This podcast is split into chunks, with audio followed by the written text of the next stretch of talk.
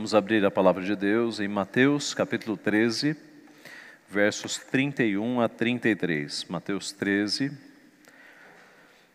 31 a 33. Outra parábola lhes propôs, dizendo: O reino dos céus é semelhante a um grão de mostarda que o homem tomou e plantou no seu campo o qual é, na verdade, a menor de todas as sementes, e crescida a maior de todas as hortaliças, e se, fe, se faz árvore, de modo que as aves do céu vêm aninhar-se nos seus ramos.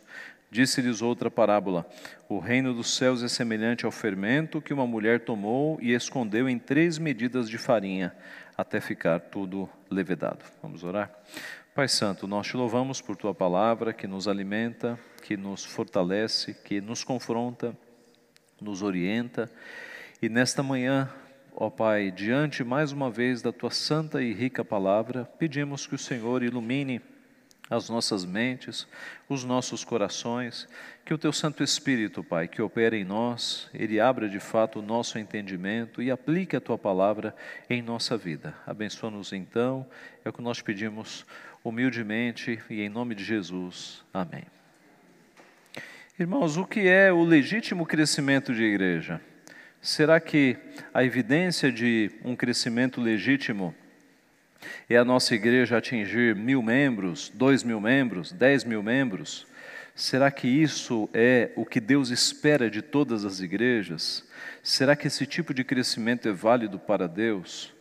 Será que Deus quer que nós nos tornemos a maior cidade, a maior igreja desta cidade? Será que quando a Bíblia fala em crescimento, é, é, dessa perspectiva sempre numérica de um grande ajuntamento de pessoas, será que todas as mega igrejas são de fato igrejas fiéis ao Senhor? Com mega igreja, imagine uma igreja com mais de mil, dois mil, dez mil membros. Será que a Bíblia nos motiva a termos igrejas deste tamanho? O texto de hoje é muito propício porque ele fala exatamente sobre crescimento. Nós temos aqui duas parábolas, daquele total de sete parábolas que estão em Mateus capítulo 13. Nós já vimos duas delas e nesta manhã veremos mais estas duas. E essas duas parábolas falam sobre crescimento, elas formam uma unidade. E elas falam de crescimento de duas perspectivas diferentes, as duas parábolas. A primeira, o primeiro tipo de crescimento está na parábola primeira, na parábola do grão de mostarda, que aponta para crescimento exterior e crescimento de extensão, de expansão do evangelho. Então, a parábola do grão de mostarda aponta para crescimento exterior aponta para extensão da propagação do Evangelho. No versículo 31, então, Jesus começa com este início com o qual ele inicia todas as parábolas: o reino dos céus é semelhante a um grão de mostarda. Eu não sei se você já teve acesso a um grão de mostarda, eu já tive, e é bem pequenininho.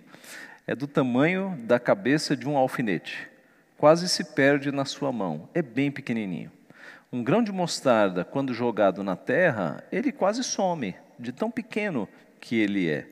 E Jesus usa esta figura tão conhecida daquele povo, um povo ligado à agricultura, para mostrar o que acontece com um pequenino grão de mostarda, que cresce até atingir uma árvore de 3, 4 metros, metros de altura. Uma semente tão pequena se transforma numa árvore de 3, 4 metros de altura. Jesus estava querendo mostrar que o reino de Deus é assim também.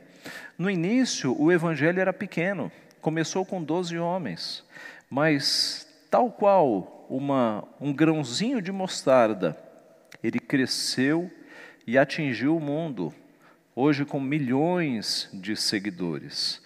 O reino dos céus, Jesus estava mostrando, ele aumentaria, né, a expansão do reino aumentaria de uma forma de proporções maiores do que um grão de mostarda se transformando em um gigantesco pé de mostarda. Quem diria que aqueles doze homens lá na Galileia, aquele grupo de doze homens cresceria e atingiria todas as nações do mundo.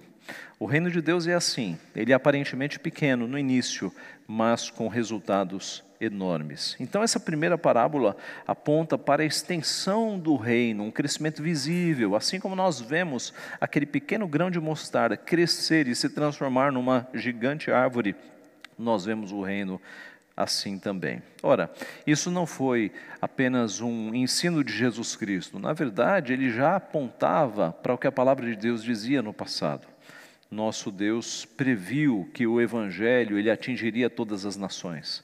Ele disse a Abraão: Abençoarei os que te abençoarem e amaldiçoarei os que te amaldiçoarem. Em ti serão benditas todas as famílias da terra. Essa expansão do Evangelho sobre todas as nações não é algo apenas de Novo Testamento. A realização é no Novo Testamento, mas os planos já vem desde a eternidade, e a revelação disso já foi dada a Abraão. Nas primeiras alianças já havia a promessa de que na semente de Abraão todos, todas as nações serão, seriam benditas. E o apóstolo Paulo, ele chama esse texto para dizer que em Cristo é que todas as nações foram benditas, porque é, a promessa não se referia aos descendentes de sangue, mas se referiam ao descendente, e o descendente é Cristo. Em Cristo, o Evangelho abre para todas as nações. O salmista, muito depois de Abraão, escreveu, no texto que nós lemos no começo do culto: Seja gracioso para conosco e nos abençoe, e faça resplandecer sobre nós o rosto, para que se conheça na terra o teu caminho, e em todas as nações a tua salvação. Então, não pense que no Antigo Testamento só havia a perspectiva de que apenas Israel seria salvo, porque já no Antigo Testamento falava-se da salvação de Deus atingindo todas as nações. A parábola do grão de mostarda, então, nos lembra da grande comissão do dever que os discípulos de Cristo têm de fazer discípulos de todas as nações, como é dito lá em Mateus capítulo 28. E Jesus mostra o que acontecerá quando todas as nações forem alcançadas, e será pregado este evangelho do reino por todo o mundo, para testemunho a todas as nações, e então virá o fim uma das marcas, um dos sinais que antecedem a volta de Cristo é justamente o Evangelho do Reino ser um testemunho a todas as nações. A Bíblia diz que desta forma nós podemos abreviar a vinda de Cristo pela expansão missionária, porque no dia em que todas as raças, todas as tribos, povos e nações tiverem o testemunho do Evangelho, Jesus Cristo virá. É um dos sinais que tem que se cumprir para que Jesus retorne. Assim, meus irmãos, a parábola do grão de mostarda, este pequeno grão que vira uma árvore gigantesca, ela aponta para o crescimento exterior, o crescimento visível, a expansão do evangelho sobre o mundo. A segunda parábola fala de um segundo tipo de crescimento, que é o crescimento interior, que aponta para a influência do reino. A primeira, crescimento exterior, extensão. A segunda, crescimento interior, influência. E Jesus usou justamente o fermento para falar de crescimento invisível. Porque o fermento, quando jogado, quando escondido ali na massa, ele faz o seu efeito, mas é como que invisível aos nossos olhos. Ele leveda toda a massa e faz com que a massa cresça. No verso 33, então, nós temos: Disse-lhes outra parábola: O reino dos céus é semelhante ao fermento que uma mulher tomou e escondeu em três medidas de farinha até ficar tudo levedado. Mais uma vez, Jesus usa uma figura muito comum naquela época, a de uma mulher fazendo pão. Possivelmente Jesus tenha visto sua mãe Maria fazer pão muitas vezes na sua casa, pegando a massa, colocando fermento, misturando o fermento e gerando ali pão. O texto fala que esta mulher da parábola, ela escondeu o fermento na massa, para enfatizar justamente essa ação invisível do fermento, que fica ali escondido na massa, levedando toda a massa. O texto fala que ela tomou três medidas de farinha. Uma medida aqui é o equivalente a 13 litros. 13 litros. Três medidas, 39 litros. Era muita massa. É, mas nós vemos Sara usando é, exatamente essa quantia de três medidas para fazer pão para três homens, lá em Gênesis 18, 9. Gênesis 18, 9 mostra, 18, 6 mostra Sara usando três medidas, que era o equivalente para alimentar três homens. É a medida aqui da parábola que Jesus Cristo usou. E o objetivo então da parábola é mostrar esta influência invisível do fermento agindo sobre a massa, mas uma influência é, efetiva. O fermento faz o seu papel, que é multiplicar ali a massa. Quem diria que doze homens, apenas doze homens na Galileia, fariam um trabalho que produziria a influência que o cristianismo produziu no mundo? O fermento, então, é uma bela figura para nós vermos a influência do reino de Deus atingindo as nações, atingindo todos os segmentos da sociedade. Você já parou para pensar que sem o cristianismo nós teríamos um mundo bem diferente do que nós temos hoje? Sem o cristianismo, nós não teríamos, por exemplo, no mundo artístico, as pinturas de Rembrandt, não teríamos na música a influência de Bach, Mozart, Beethoven, que, que não foram cristãos verdadeiros, exceto Bach. Os outros dois não, mas eles nasceram dentro de uma influência cristã. A formação deles foi cristã. Não teríamos Handel, não teríamos na literatura as obras de Shakespeare. Seria um mundo totalmente diferente. Sem cristianismo, nós não teríamos muito da ajuda humanitária que nós temos no mundo o cuidado com os órfãos, com as vítimas de guerra, o cuidado com os drogados, com aqueles que têm menos condições. O cristianismo, meus irmãos, foi decisivo para acabar com algumas práticas no mundo, como sacrifício humano, escravidão. Leia, procure sobre William Wilberforce, a influência que esse servo de Deus teve na abolição da escravatura no mundo, William Wilberforce. Pelo cristianismo, acabou-se o infanticídio, a luta contra o aborto. O cristianismo é responsável por acabar por, com muitas injustiças e crueldades que foram feitas no mundo. A influência do cristianismo na educação, por exemplo, tanto a ênfase que se dava à educação infantil, na Idade Média, no final da Idade Média, com Martinho Lutero, criando escolas públicas, e com Calvino em Genebra, criando escolas também para os refugiados, como na criação de universidades como Harvard, Yale, Princeton, universidades que nasceram em ambiente e solo cristão. Aqui no Brasil, Universidade Mackenzie, isso sem falar, meus irmãos, na ética política, na expansão da democracia, na ampliação de direitos e liberdades civis, no desenvolvimento da economia, que também tem as suas bases na palavra de Deus, as ciências, as artes, a quantidade de cientistas que o mundo já teve que criam no Senhor, que usavam a motivação pela beleza da criação para explorar esta criação e descobrir as maravilhas da grandeza de Deus. Se você pesquisar, você vai perceber que os maiores cientistas que o mundo já viu, eles criam em Deus, eles eram cristãos. Assim, como um fermento que leveda, toda a massa, o cristianismo moldou e influenciou o que nós temos hoje como um mundo. Sem cristianismo, o mundo seria uma barbárie, seria um local sem condições de democracia, sem humanidade, seria de fato um caos. Isaías profetizou o ápice da influência, da expansão deste evangelho, quando ele disse em Isaías 11, 9: Não se fará mal nem dano algum em todo o meu santo monte, porque a terra se encherá do conhecimento do Senhor, como as águas cobrem o mar.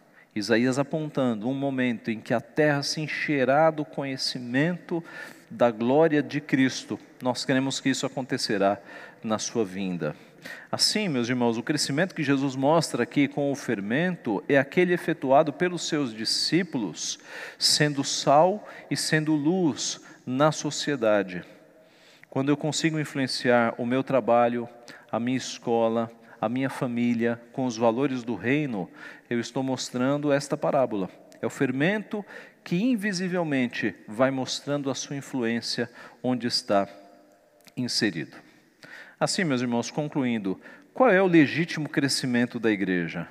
Será que nós devemos buscar uma igreja de mil pessoas, dez mil pessoas? É o crescimento pelo crescimento?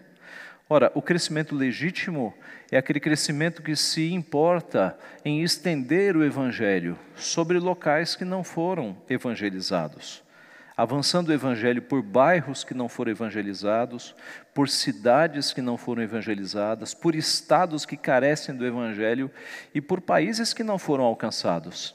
É, é disso que a primeira parábola fala, a parábola do grão de mostarda. Pequenos começos que, abençoados por Deus, vão gerando grandes resultados. Muitas igrejas, inclusive essa, nasceram de grupos pequenos de pessoas que começaram a se reunir numa casa e Deus foi abençoando e o grupo foi crescendo e foi se estendendo ali a pregação do Evangelho. Mas também o crescimento interno, a influência que é levada a partir de cada discípulo de Cristo. Assim, meus irmãos, é possível ter uma igreja de 70 pessoas com membros comprometidos em fazer uma mudança no seu bairro, na sua região, na sua cidade. E tristemente, é possível ter uma igreja com 10 mil pessoas, em que os membros estão lá bem acomodados e bem tranquilos, frequentando apenas no domingo e vivendo durante os dias da semana sem se preocupar tanto com a expansão quanto com a influência do Evangelho. O ideal, então, é que nós tenhamos igrejas que pensem na propagação do Evangelho, seja qual for o tamanho da igreja. E durante a semana, estes discípulos estarem anunciando o Evangelho nos círculos em que Deus os colocou.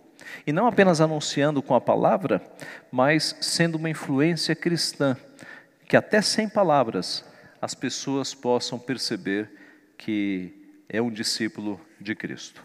Algumas, algumas aplicações. Se você é discípulo de Cristo, então, você não pode ficar calado é nossa obrigação abrirmos a boca para anunciarmos o Evangelho de Cristo às outras pessoas. Pense aí na sua cabeça qual foi a última vez que você falou de Cristo para um não crente. Pense aí. Qual foi a última vez que você falou de Cristo para um não crente? Se você não se lembra, é que talvez tenha sido bem distante.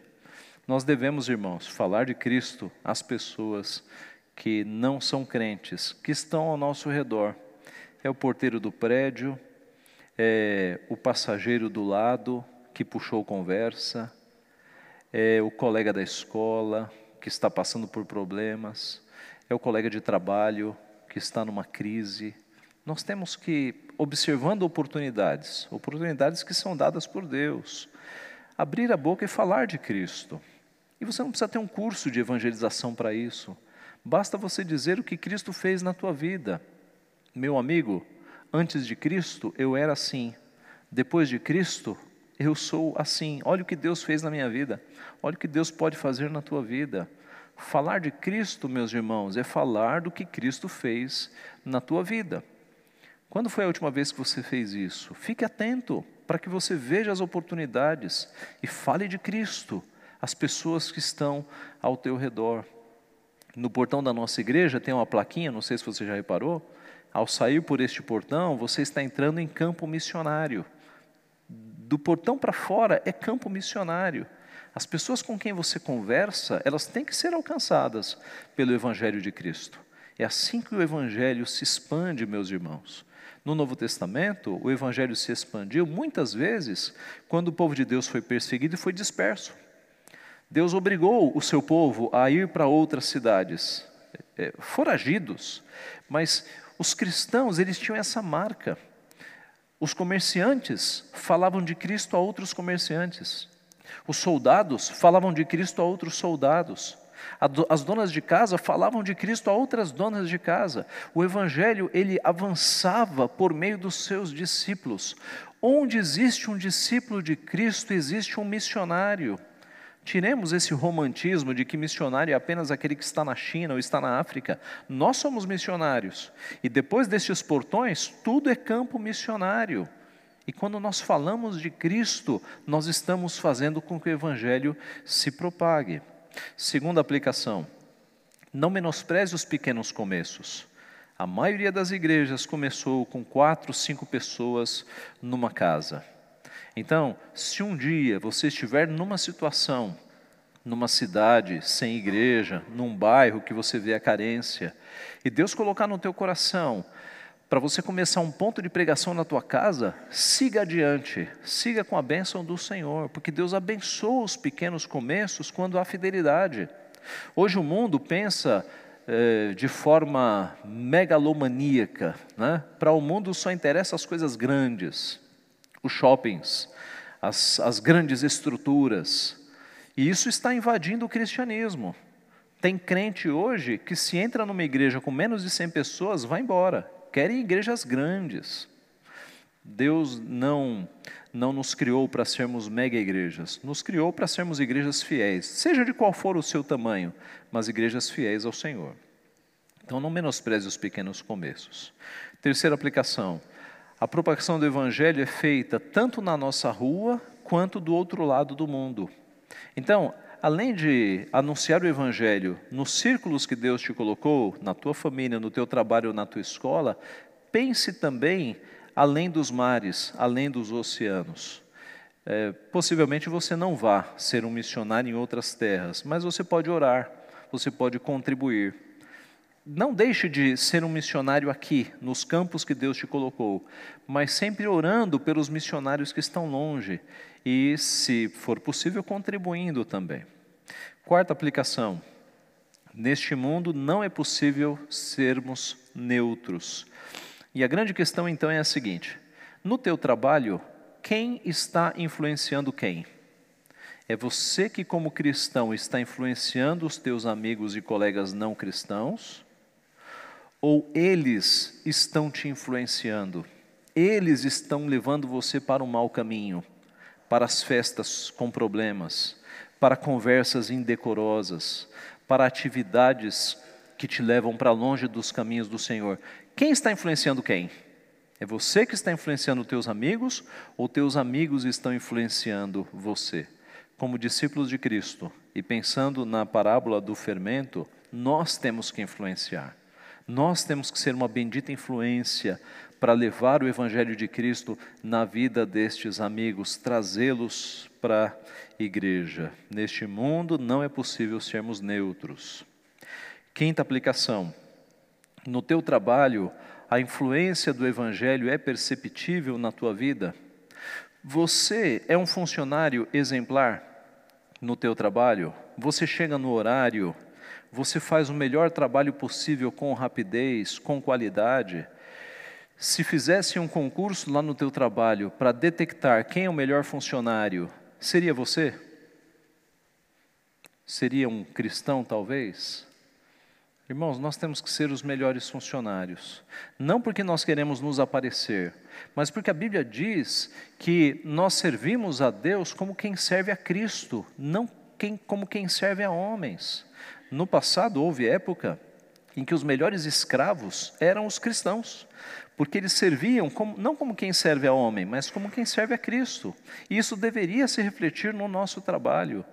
E que bendita influência é, meus irmãos, quando os superiores de uma empresa olham para um funcionário e falam: Olha, ele é crente, eu não gosto da fé dele, eu, eu não gosto da religião dele, mas que funcionário exemplar. Que funcionária exemplar. A influência do Evangelho se mostra desta forma. Sexta aplicação. Nós vemos a influência do Evangelho no mundo, mas a pergunta é: a influência do Evangelho se faz sentir dentro da tua casa, no teu lar? No livro Família da Aliança, o Dr. Van Groningen ele tem um capítulo que fala justamente sobre isso.